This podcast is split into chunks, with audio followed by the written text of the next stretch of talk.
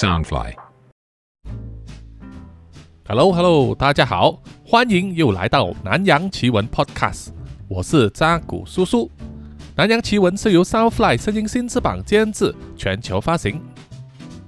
那么感谢听众 Namsha 的赞助呢，他就解锁成为主角的这个成就啊。不过 Namsha 呢就指定要做反派哈。好的，那么叔叔啊就如你所愿了。那么为了方便设置故事背景啊，叔叔也会让一些旧人物登场。所以希望听众们呢也能够喜欢这一系列的故事哈。好，让我们马上开始吧。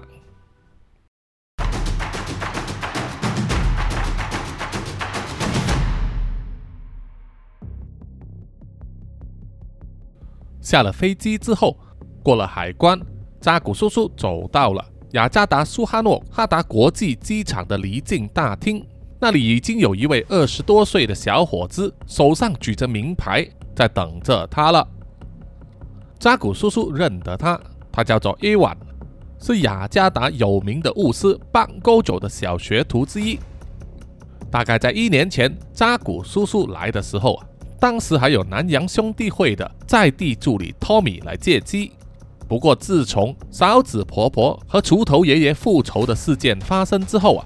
托米就请辞了，然后就一直没有找到替代的人选，所以这一次扎古叔叔再来到雅加达的时候啊，借机的人就由八哥九的学徒 A 晚来负责了。伊晚开车载着扎古叔叔来到了八哥九的家，一下车啊，扎古叔叔就发现今天和往日不同，因为前几次扎古叔叔来访的时候。八勾九的门口都排满了人，等待着和八勾九见面呢为他们排除疑难、治疗奇难杂症，甚至还有驱魔的。这一天，大门口却非常安静啊，一个人也没有。伊万解释说，他们事先已经安排了，今天呢不见外人，特别留给八勾九呢和扎古叔叔面谈。扎古叔叔进入屋子之后啊。就看见八哥九坐在客厅的地毯上等着他。扎古叔叔和八哥九握手啊，然后亲切地问候他：“我萨拉马利孔，八哥九，好久不见了，身体还好吗？”八哥九笑着回答说：“啊，马里贡萨拉，托赖啊，托赖，这一副老骨头啊，还挨得住。啊，真的是很抱歉啊，在这么短的时间之内。”通知你要麻烦你赶过来，如果不是真的紧急事态的话，我也不会这么做的，请你啊见谅。扎古叔叔摇摇头说：“哎呀，八哥总，你严重了。我们合作了那么久，我们也非常清楚，如果不是非常紧急，你也不会这么做。所以啊，就请你直说吧。” A 晚从厨房走出来，给扎古叔叔和八哥九。奉茶，然后向两人行了一个礼啊，就逝去的去了后室。于是八哥九呢就开始说他的正题了。一个月前，有一位名字叫做 Cindy 的女性化妆师来找我，她说她在最近的几个星期里啊，都感觉到非常的不妥，无论是在工作或者是在家里。常常感觉到有某种视线一直在注视着他，没几天就会腹痛如绞，膝盖也疼痛难当。看了很多医生之后啊，都找不到原因。医生都说他的健康完全没有问题，可是啊，疼痛发作的时间和频率越来越高，已经严重影响他的生活。他痛得不能走路，只能坐轮椅，无法上班。他的牙齿也在没有蛀牙的情况之下，一颗一颗的掉。来见我的时候，已经掉了七颗牙齿，被折磨了好几个星期之后啊，才来找我的。我一看到他就知道啊，他被下了诅咒。请他把他随身带着的东西全部拿出来给我检查。果然啊，不出我所料，就在他的包包里找到了这个东西。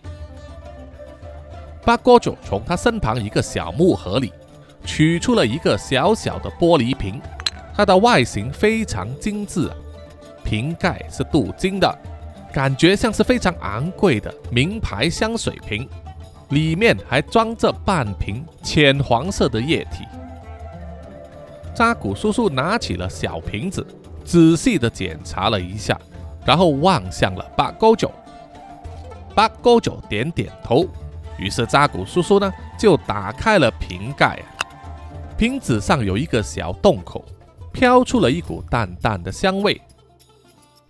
扎古叔叔凑到鼻子面前嗅了嗅，起初也觉得这股香味清新，但是又感觉怪怪的。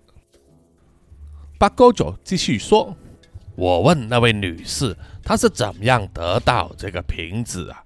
她说。”有一天，她出外工作的时候遇到了奥克，非常难搞，弄得她一肚子气呀。工作完毕之后，回到了公司，依然没有消气，甚至觉得头痛。然后他就在自己的社交媒体上发布了贴文，宣泄自己遇到了奥克的心情。贴文发布之后。心情稍微好一些，然后就有一位素来很少来往的女同事呢走来找他，说看见了他的贴文呐，知道他遇见了奥克，把他气得头痛。那位女同事也说自己曾经遇过这样的事情啊，感同身受，并且拿出了这一瓶香水给他，说啊。这是他从一位大师的手上求来的驱风油，能够疏解头疼，还有紧张的情绪，有任何病痛啊都可以擦拭，能够快速见效。那位女化妆师呢，当时不疑有他，认为自己和这位女同事啊关系很普通，但是也没有结怨呢，应该不会害她吧。而且对方还主动来向他示好，还给他这一瓶驱风油。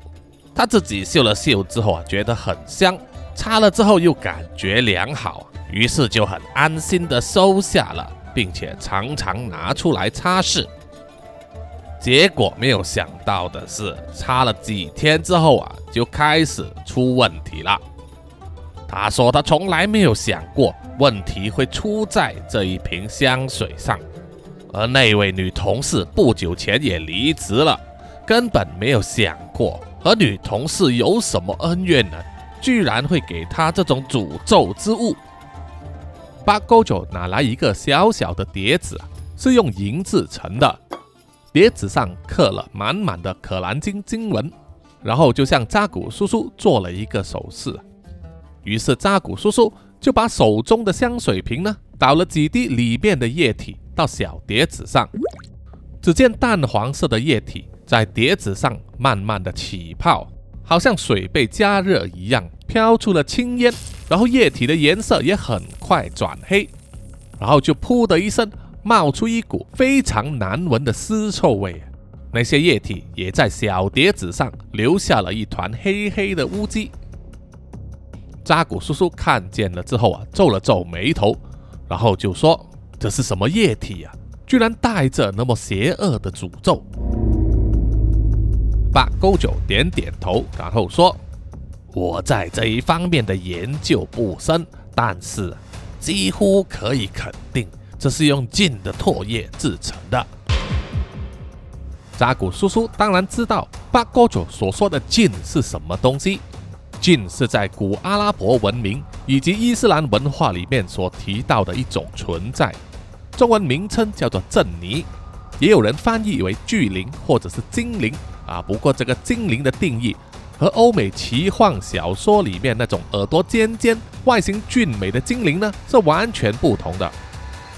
一般人类是看不见金，他们就像是天外人的一种存在啊，有善有恶。会助人也会害人，能够随意改变形体。那么最喜欢呢，就是化成蛇、蝎子、蜥蜴，甚至是人的外形。在古阿拉伯文化里面，相信啊，信奉可兰经的晋是善良的，他们会侍奉真主阿拉，反之呢，就会有一些不信奉可兰经的禁，他们就是邪恶的存在，会害人，会附身在人类的身上，甚至会和人类的女性交欢来繁衍后代。而法力高强的巫师呢，可以将禁封印在法器里面。这些法器呢，可以是项链、宝石、雕像，或者是瓶子。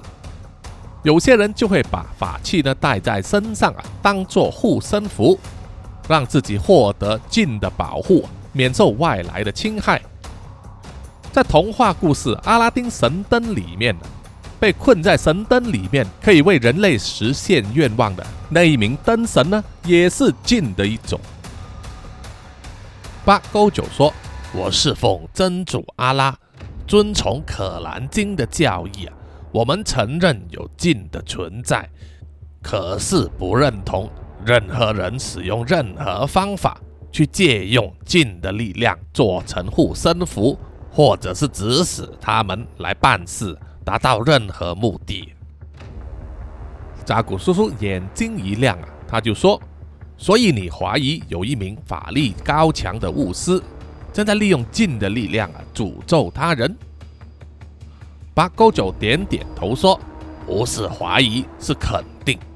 如果一名巫师已经达到能够指使禁去做事的水准，那么他做出这种像是香水的诅咒之物啊。”一定有一个目的：第一，可能是为了钱；第二，是为了获得某种权利；第三，可能是为了修炼更加高阶的黑魔法。除此之外啊，我想不出其他理由了。扎古叔叔听了之后啊，握着手上的小瓶子，开始沉思起来。巴勾佐笑着说。哈哈，我知道你想什么。你在想这个会不会是个别案例？可是啊，在接下来的这一段时间里面遇到了类似问题又来找我的人越来越多。说完，八哥九呢就把刚才的那个小木盒移到了扎古叔叔面前了。只见那个小木盒里面居然放了十几二十瓶同样的香水瓶。这让扎古叔叔露出了惊讶的眼神。八哥九闭起双眼，深吸了一口气，然后说：“我也问了我的师弟以及其他的行家，他们都说最近啊，来向他们求救的人有不少，都是因为随身带着这种香水瓶，并且被告知要时时在身上擦拭。”才会被诅咒缠身呐！这种人数的总和加上我这里，足足有四十个人。扎古叔叔的眉头锁得更紧了。果然，八哥九紧急的请他来呢，是对的。有某一名法力高强的巫师呢，正在大量制造这种诅咒之物，流进了市场或者民间，造成的伤害难以估计。而且最重要的是，他的目的是什么？细思极恐啊！于是扎古叔叔就把他手上的香水瓶放进木盒子里，把盖子盖上，然后说：“谢谢你的通知，这个盒子我带走可以吗？”八哥九点点头，做了一个请便的手势，然后转头呼喊了一声：“艾娃，把那份资料拿来。”不久之后啊，他的学徒艾瓦就从后室拿着一个文件夹交给了扎古叔叔。扎古叔叔打开一看呢，里面记录了那一些之前被这个香水诅咒的人的资料。扎古叔叔点点头，就站起身说：“谢谢你提供的资料，我们会深入调查这件事的，也请你多加小心，保重身体啊。”当艾晚开着车接载扎古叔叔前往酒店下榻的路上，扎古叔叔就问艾晚啊关于八哥九最近的状况。艾晚叹了一口气说：“最近八哥九的身体呀每况愈下了，虽然他外表装着没什么，但是我都看得出来，八勾九总是把他生病的征兆隐藏起来。这阵子啊，为了这个香水瓶的事，很多女士上门来求助，即使会耗费大量的体力和精神，八勾九依然尽力的救助他们。我亲眼看见了八哥九为他们进行驱除诅咒的仪式时，从那些女士的膝盖上能够取出七八枚钉子，然后在药草和经文的双重压力之下。才能迫使那些女士们呢，把她们肚子里面的诅咒吐出来，居然是一只只活生生的蟹子啊！真的是把我吓了一跳啊！但是同一时间，我又非常佩服八勾九的善良和毅力啊！即使会严重影响自己的健康，也要尽力救助每一个人。哎呀，我真的很希望我自己也能够拥有这样的力量。那么我就能替八哥九分担他的重担了。扎古叔叔听了之后啊，心中叹了一口气。他也是非常了解八哥九的为人的，所以才能合作那么久。然后他也拍了拍 A 碗的肩膀，给他鼓励的话说：“你放心，名师出高徒啊，总有一天你也会像八哥九一样，拥有强大的力量。”到时也希望你能够多行善举，帮助更多人，并且和邪恶的力量对抗。艾万笑着点了点头。当车子到达了酒店之后啊，扎古叔叔又和艾万聊了几句，然后才下车，叮嘱他好好照顾八哥九，然后就目送艾万离开了。走进了酒店大堂。正要办住房手续的扎古叔叔，其实心里一直在烦恼这一个问题啊，就是目前南洋兄弟会人手短缺的问题。因为啊，要做他们这项工作并不容易，即使只是初阶的监视员呢，也必须经过相当的训练，有足够的心理建设和胆子呢，能够发现、追踪以及监视各种妖怪。而且危险性同样存在啊，在任务之中死亡的监视员比例很高，时间久了就会影响到其他人的信心，然后就会选择退出。如果没有相当的觉悟啊，是没有办法留下来的。在这种缺乏人力资源的情况之下，扎古叔叔又如何安排让人去调查这一宗被诅咒的香水瓶事件呢？这个时候啊，一名坐在酒店大堂的男子站起身来，叫住了扎古叔叔。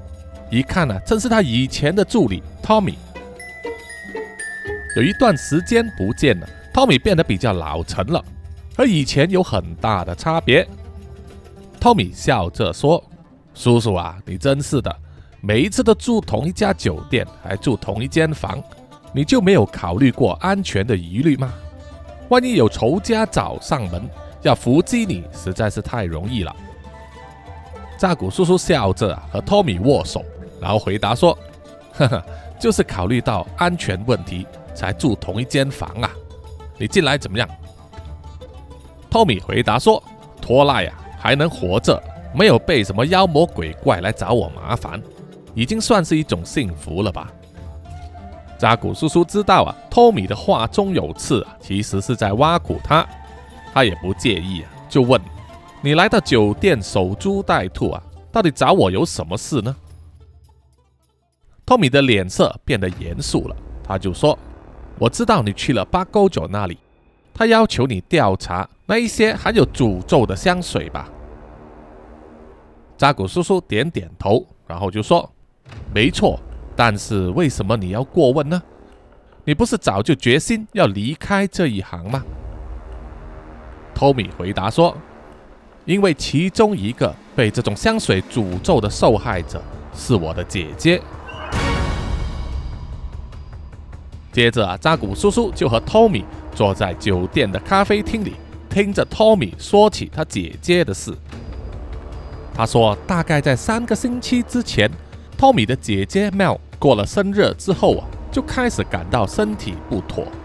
一开始是疲累、腰酸背痛、睡眠不佳，夜晚还常常做噩梦，然后就开始出现幻觉，一直觉得呢屋子里面有其他人监视着他，连睡觉的时候都感觉有人坐在他旁边。这种精神折磨让 Mel 感到非常疲累，思绪无法集中。然而那个时候，和他感情非常要好、已经同居几年的男朋友 Kelvin，整个人性情大变，对 Mel 的状况漠不关心，还常常彻夜不归，这对 Mel 也是一种打击。然后啊，他就开始感到腹痛，像是有一颗榴莲在胃里面打滚一样。双腿、膝盖也是剧痛啊，使不上力，走不了路，于是才联络上 Tommy，紧急送他入院。可是入院之后又检查不出什么毛病。Tommy 听完姐姐妙说起近日发生的事情之后啊，知道一定是有一些不妥，于是就去了他的家里搜索，找到了那一瓶古怪的香水。Tommy 把香水带去给八哥九看。知道近期有很多人遭到同一瓶香水的诅咒而前来找他求助，所以托米马上带着姐姐庙去请求八哥九医治，耗费了半天的时间，才成功驱除他身上的诅咒啊！肚子和膝盖也不痛了，恢复了正常。可是她的男朋友 Kelvin 依然故我，还没有回头，那就是托米目前正在调查的方向。那么 Mel 到底是怎么样得到那一瓶诅咒香水呢？是因为在生日的时候，她收到了很多礼物，包括有一部分呢是她男朋友 Kelvin 的同事送来的，其中就包含了那一瓶香水。这让 Tommy 怀疑呢，要害 Mel 的人就是 Kelvin 身边的同事或者朋友，这也很可能和 Kelvin 的变心有关，或许他是被下了爱情降。或者是类似的诅咒。扎古叔叔听了之后啊，想了一想整件事情的脉络。现在有某一名巫师在大量生产这种诅咒香水，要查到这名巫师是谁呢？当然是要去问得到香水的那些人了。扎古叔叔于是啊，就对托米说：“所以你来找我是想要借助南洋兄弟会的力量吗？”托米笑着说：“我一个人势单力薄，而兄弟会有大量的资源，就是缺乏人手。这一点我倒是非常清楚的。希望这一次能够达到互惠互利的关系。你们要查到那名巫师是谁，我也想把他找出来，利益是一致的。”托米说话并没有拐弯抹角，扎古叔叔也是喜欢这种方式。于是就笑着呢，伸出手和托米握手，达成了协议了。你想要什么资源，尽管开口，我给你弄到就是。但问题是，万一真的让你遇上了那名巫师，我希望你不要轻举妄动，毕竟你并没有得到大米神的保护。托米听了，笑了一笑啊，然后说：“没有错。”到目前为止，我还没有决心要献出我的手指。可是，在离开之后啊，我也不是在白混的，我能够保护自己啊，你不用担心。说完，托米就站起身和扎古叔叔告别，离开了酒店。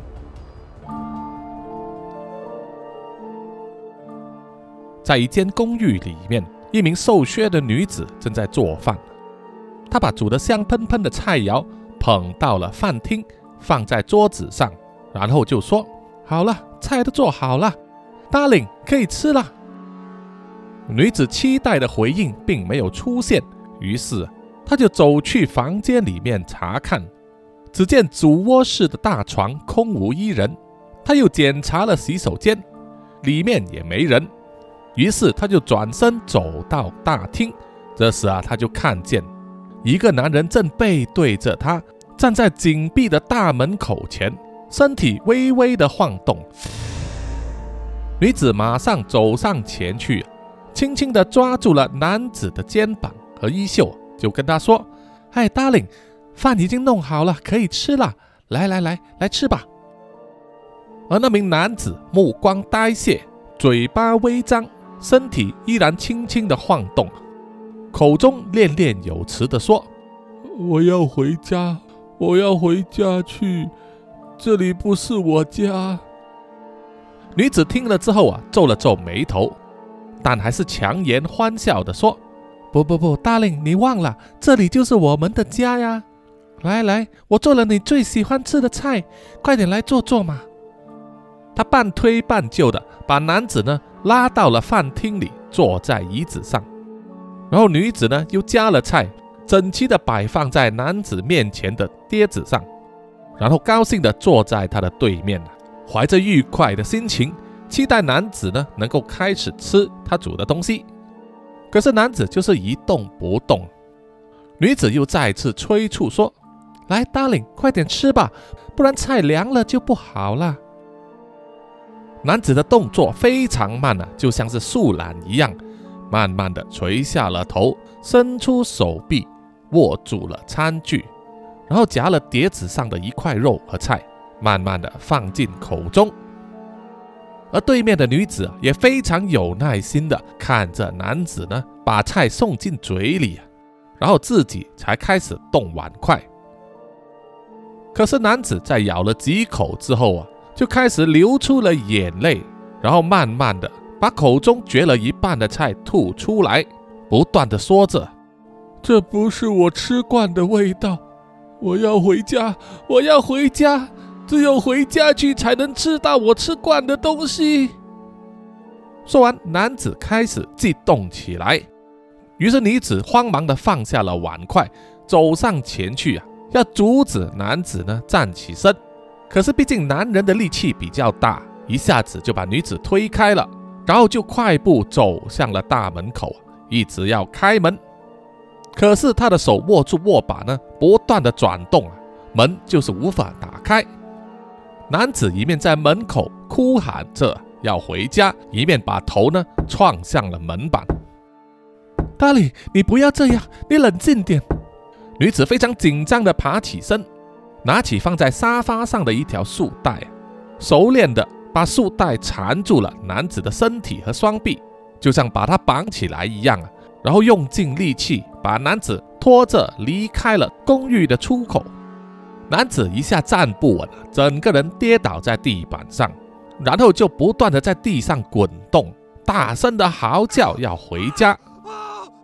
女子非常的害怕惊慌，他就马上跑到冰箱那里，拿出储藏在冰箱里面的一罐药品和针筒，取出一点药物之后，就以最快的速度把针筒插进男子的大腿上。在注射了药物不久之后啊。男子的行动就渐渐的停了下来，也不再吵闹了，变成了像是个精神恍惚的病人一样，躺在地板上望着天花板，口中念念有词。女子放下了针筒啊，松了一口气。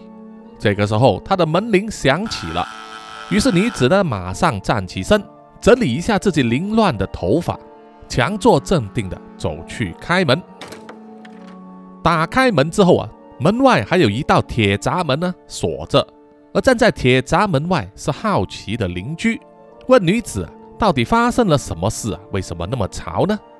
女子只是跟他们说，刚才他们夫妻吵架而已啊，耍一点花腔，现在已经没事了，请大家呢不用担心。说完就关上了门。可是门外的邻居啊，居然对女子的说话呢感到怀疑。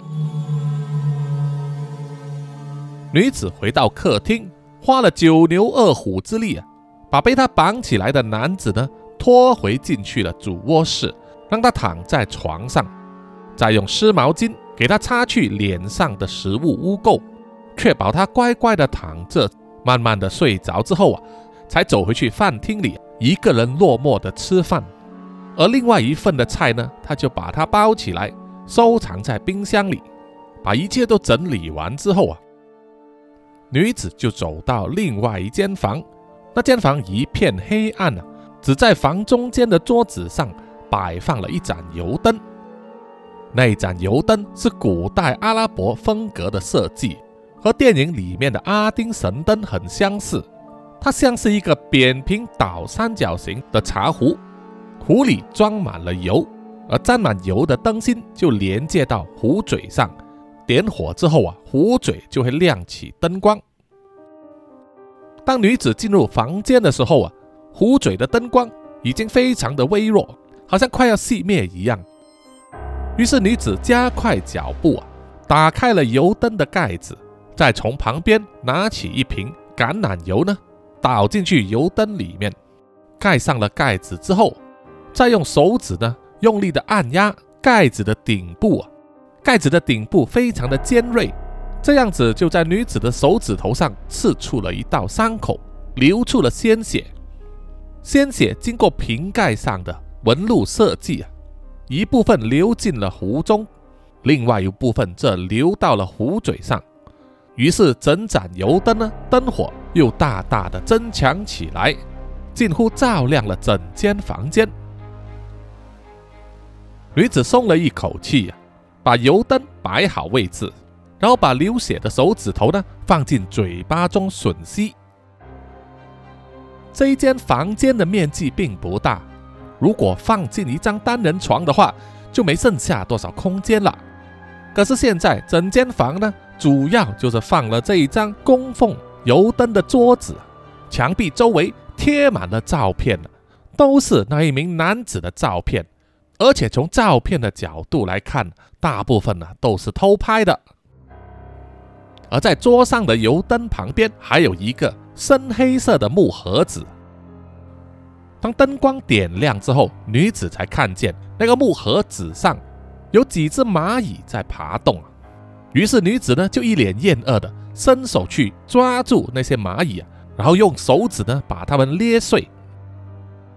然后女子又打开了木盒子，她就露出了惊慌的表情，因为木盒子里面呢放着一张照片，正是这名女子自称是老公的男子。现在正躺在主卧室的床上，而压在这张照片之上的，是一只体积像是男人拇指那么粗大，像是毛毛虫又像是蛆虫的东西，全身米白色，沾满了粘液啊，身体微微的颤抖，而有几只蚂蚁呢，正围在这只虫的周围呢，像是在攻击它，或者是要撕下它的肉片呢。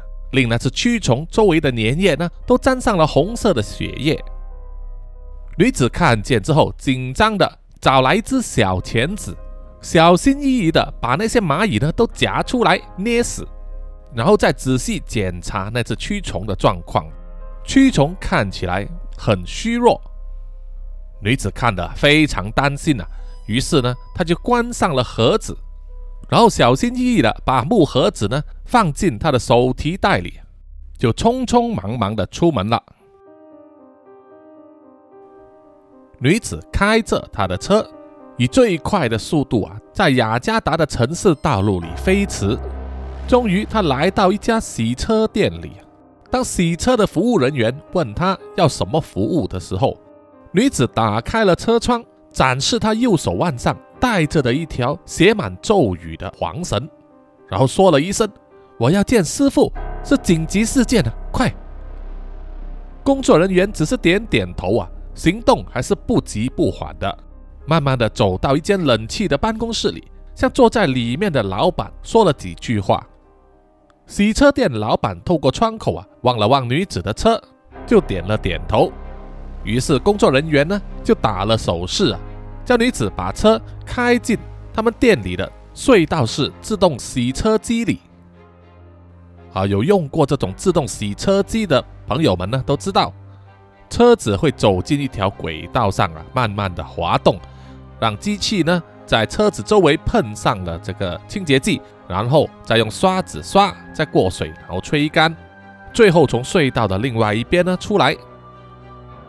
不过这一次啊。女子的车驶进去之后，机器并没有启动啊，没有为她清洁车子，但是轨道依然在运作，让她的车子呢慢慢的向前移动。到了轨道的尽头啊，一般上做完洗车服务的车子呢就必须转弯驶出去。不过女子的车呢却往前行，走到了前面墙壁的时候啊，墙壁慢慢的打开一道暗门，让他的车子呢驶了进去。当门关上之后啊，女子就下了车。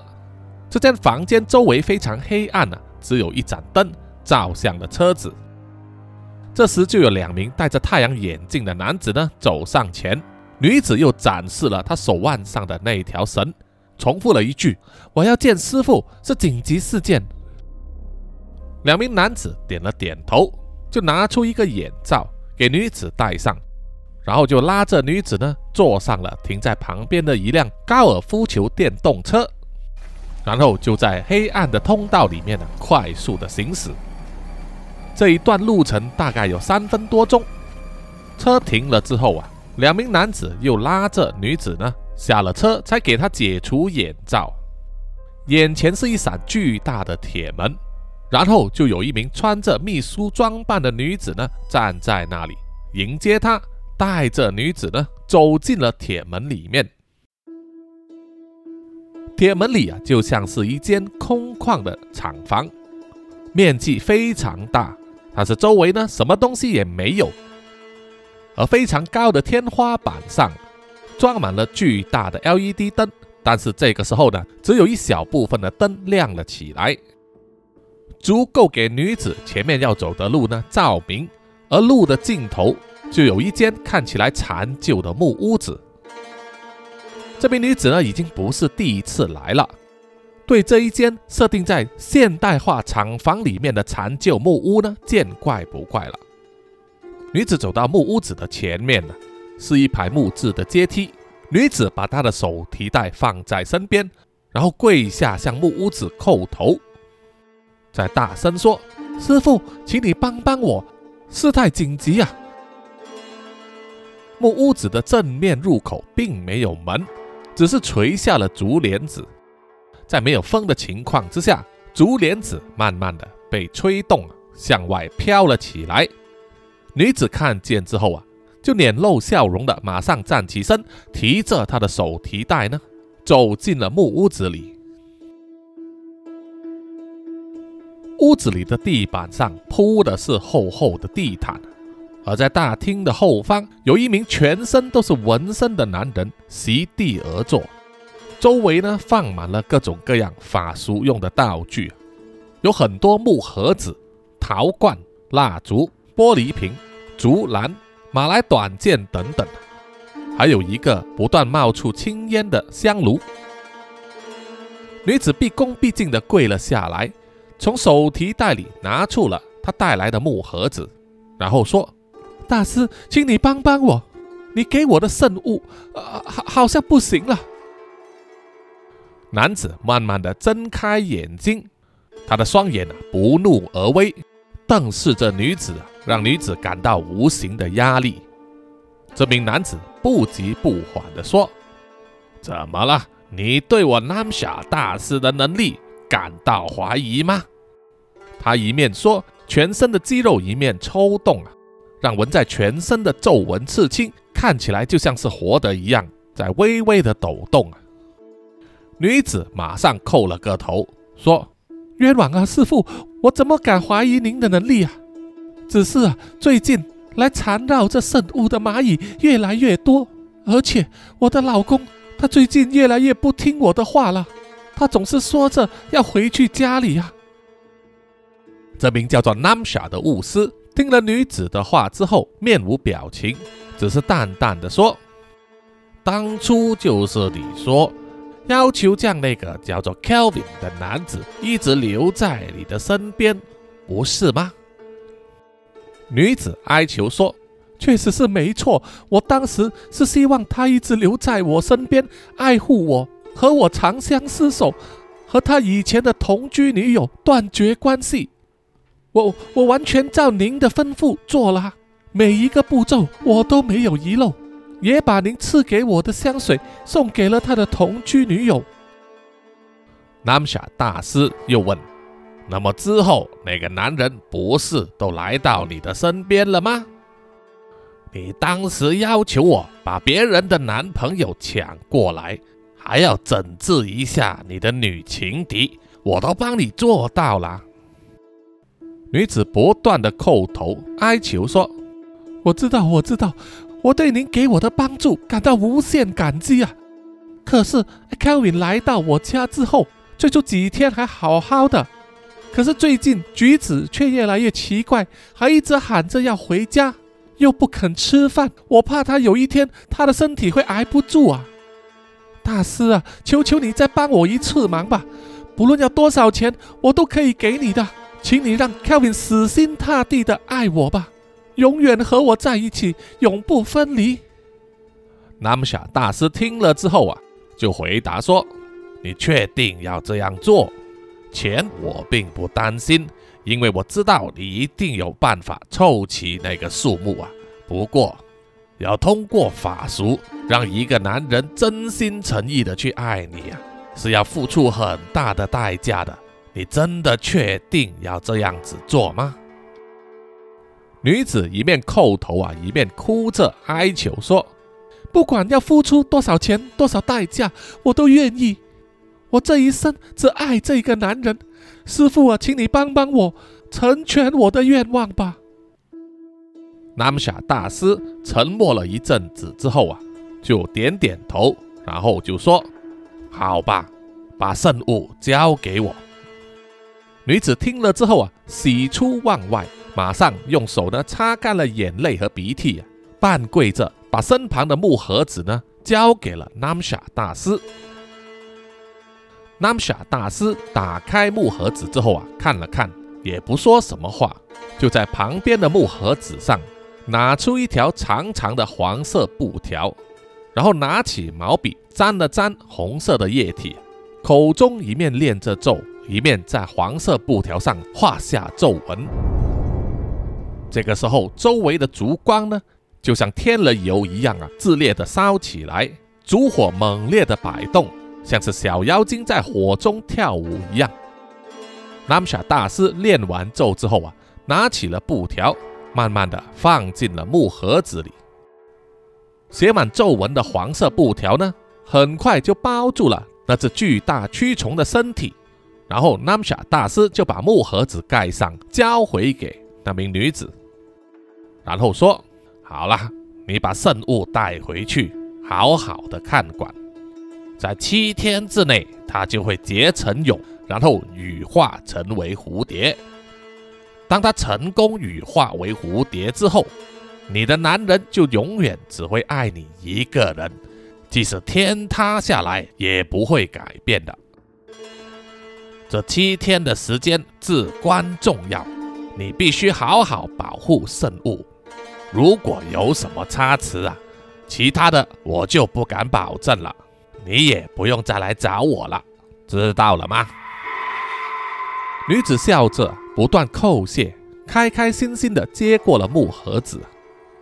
南夏大师又补充了一句：“还有啊，灯神跟我说。”你供奉给他的橄榄油啊，有杂质，快点去找过另外一种更纯净的橄榄油吧。女子听了，满口道谢啊，并且答应说：“是的，会的，谢谢师傅相告，我回去一定会买最纯净、最名贵、最稀有的橄榄油来供奉给灯神的。”接着，南夏大师摆了摆手，示意女子离开。女子几乎是三跪九叩的，慢慢的爬出了屋子，然后笑着转身离开了。等女子离开之后，南夏大师把双手交叉在胸前，然后说：“尊贵的奥阿比特，为什么法力会减弱呢？是有什么干扰吗？”说完之后啊，他身旁的一个竹篮子上面的盖子慢慢打开。从里头钻出了一只全身外皮乌黑发亮的蟒蛇，蟒蛇慢慢的伸直了身体，一直到接近人的高度的时候啊，就开始化为一团黑烟，然后又在黑烟之中形成了一个皮肤黑如煤炭、身形健壮、头上长着两只弯曲羊角的人形怪物。怪物的双眼像是有两团火在里面燃烧，露出了白生生的獠牙。智慧的大法师啊，那是因为有人正在阻挠计划的进行，为目标们拔除诅咒。Namsha 听了，不以为意地说：“我之前不是说过吗？在这个国度里，如果人们遇到了无法解决的问题，都会寻求巫师的帮助，为他们治病驱魔。所以之前为你散布的九十九支诅咒香水之前呐，我已经跟你说过，我预算了会有三分之一的数量会被一些巫师清除掉。可是现在得到的效果没有预期的好。法力的减弱程度也比预期的快呀！那个全身乌黑的人形怪物，右手握拳，然后再张开掌心之中就升起了一团火，火焰渐渐形成了一个老人的外形，正是八勾九。他说：“这个人类正在持续拔除我的诅咒。”数量比任何一名巫师都多，他会阻挠我们的计划。智慧的大法师啊，你要想想办法。说完之后啊，乌黑的人形怪物又再化成了一道黑烟，最后再变回黑色的蟒蛇，又转回去竹篮里。南夏大师听完了一切之后啊，沉默不语了。因为他当然认识巴勾九，在他们这个巫师的圈子里面非常小。既然自己的计划受到了阻挠，那么采取行动反击是必然的选择。于是啊，他就在身旁的一个木盒子里拿出了一个用陶瓷制成的古代阿拉伯油灯，又拿了一面铜镜放在自己的面前，念了一阵咒语之后啊。油灯的嘴自己点燃了烛光，然后在铜镜反射的镜面里面爬出了一只蟹子。随着南夏大师的念咒之后啊，慢慢的穿过了平滑的镜面，来到了现实世界。南夏大师伸出右手放在铜镜旁边，让蟹子啊爬上他的手掌，然后他就把蟹子呢凑到自己的面前，对他说。现在交给你一项任务，就是帮我去除掉八勾脚，去吧。说完之后啊，蟹子就从他的掌心跳下来，慢慢的爬动，在 Namsha 大师一阵诡异的笑声之下，爬到屋外去了。好的，本集的南洋奇闻故事呢，啊，就暂时到此告一段落。请大家呢追踪下一集的故事进展，有什么意见和回馈的话，欢迎到南洋奇闻的 IG、Facebook、YouTube、Apple Podcasts、b i x e r Box 还有 Pogo FM 啊，给我们留言点赞啊，谢谢大家。如果有新的听众还没有订阅南洋奇闻的 YouTube 的话啊，请帮忙叔叔呢去按一下追踪订阅啊。因为目前为止呢，南阳奇闻 YouTube 频道的追踪人数啊，只有七百五十二人吧，哈，离一千人还有一段距离啊，希望大家呢多多帮忙啊，按一下这样子，不花你几秒钟的时间，但是对叔叔来说啊，也是一个很重大的帮助啊。好，接下来呢，叔叔要念一下一些听众的留言啊，因为好像好久没念了 啊，因为这些内容呢都是叔叔提早录的哈，为了要存档啊，来到台湾的时候啊，可以和大家见面，所以叔叔呢都拼命录很多存档啊。那么有一些感想分享的内容呢就没有办法更新啊，请大家呢啊见谅一下。那么呃，首先呢就是有一位赞助的听众。呃，我不知道叔叔有没有念过啊？他是来自台湾的彰化的啊，Emma。他说，呃，坦白说，一开始我觉得叔叔的马来西亚中文口音咬字有点不清楚啊，在听的时候有点吃力啊。我以为我应该听了十分钟就会关掉，哈哈，结果没有想到一集一集的不知不觉的听下去了啊。所以啊，叔叔来台北玩的时候啊，要玩得开心一点哦。我没跟到报名，有点难过，叔叔加油。谢谢你，谢谢你的恩马啊，也有在这个直播上哈，也有看到你，谢谢你的支持。希望呢下一回啊，叔叔呃，可能明年啊，是不是能够再来台湾？到时呢，可以到台中或者是台南再走一趟啊。OK，下一位呢是要感谢这位是 Apple 妈妈哦，是妈妈哈啊，她说叔叔的声音非常亲切又疗愈。下班之后啊，最喜欢听叔叔的故事，一边做家事了。好，谢谢你，谢谢你啊！叔叔呢，其实也是啊，喜欢呢啊，一边听这个 podcast 啊，戴着耳机听，一面去做家事啊，比如说洗衣啊、晾衣服啊、呃煮饭这样子哈，时间比较容易过，这个是好习惯哈。啊，谢谢 Apple 妈妈。接下来的留言呢，是在那个湖边范进那一集啊，第二百第二百一十一集。首先留言的呢，就是 Jack 二零二零零二二零啊，他说看起来大金出场的日子指日可待啊。啊，他说的大金呢，是指在《南洋奇闻》第九十五和九十六集啊，叫做《冤魂的祭品》里面的那只螃蟹大金，啊，感觉上好像蛮多听众呢都记得大金这个角色啊，也有一些听众呢啊，就是私信我敲碗说希望大金啊能够重出江湖。那么叔叔当然也要想到合适的故事啊，才能把它啊放出来嘛，对不对？然后下一位留言的听众是当当定啊，他说故事一开始啊，他还以为是什么城市青年和乡村少年的 BL 历险故事，然后放了一个很无奈的表情，说我有罪啊。确实呢，叔叔在编这个故事的时候啊，编到那一段要那个小男孩脱裤子来尿尿的时候啊。就感觉像哎，怎么变成 BL 剧情了？不过很抱歉呢，叔叔呢是钢铁直男，我是没有办法呃想象 BL 的那些情节 啊，除非有人事先编好故事给我哈，不然我自己是实在是想不出来。然后下一位留言的是 Musashi 谢啊，Musashi。很霸气的名字哈，他说终于来到叔叔的 IG，也偷看到了真面目了哦，这么迟才来看我直播啊 啊！他说每天回家做家事，边听叔叔说奇闻，是我下班之后最舒压的乐趣呢。哦，谢谢你，谢谢你，木沙喜哈，请你呢继续支持叔叔哈，也记得呢去跟踪所有的这些啊 YouTube 啊啊 IG 啊这些账号啊，谢谢。好，下一位留言的呢是李英静啊，他说。他觉得呢，在湖上的那个圣湖神啊，应该是一只鳄鱼。嗯，没有错。其实叔叔呢，在想象的时候呢，也是想象到一只鳄鱼的形象。啊，头是鳄鱼，不过下半身呢，啊，就比较像怪物了。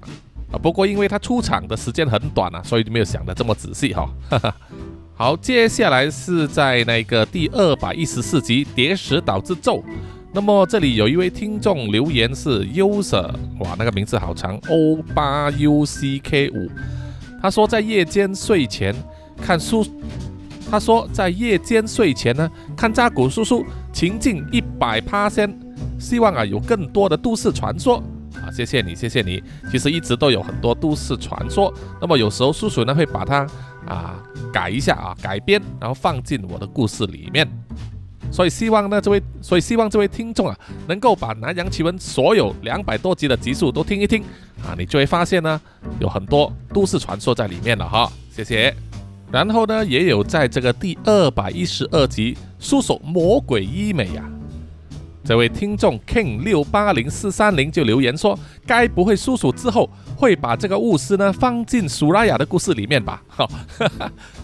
那么另外一位留言的是 Jack 二零二零零二二零，他也是说啊，叔叔的钉子如果插入索拉雅体内，然后变成了 Susana，然后名字合起来就是现在的苏拉雅了，哈，实在是很好的想象力啊！大家呢也是非常敲碗要苏拉雅再次的登场哈，呃，当然叔叔也是要想到故事才可以啊，所以请大家呢啊耐心的等待，呃，OK，暂时是这么多。那么最后的最后呢，啊，请让叔叔呢感谢所有赞助和支持南洋奇闻的听众们。首先呢就是南洋探险家 Jimmy 和陈忠杰，然后啊就是南洋侦查员二四公园图子 Ralph 布一直该三十三真爱笑 Sandy Lee Kinas 洪志伟蔡小桦朱小妮许家伟李承德苏国豪洪新志。杨杰宇、Kaori Momo。那么也感谢之前提到的 Apple 妈妈，还有 Anna，还有就是南洋信徒吴大佩、苏新串、林奕晨，还有呢就是南洋守护者嘉文、呃苏玉豪、李秉哲，当然还有赞助本集的 Namsha，好，谢谢你，谢谢大家。好的，我们下一集再见哈，拜拜。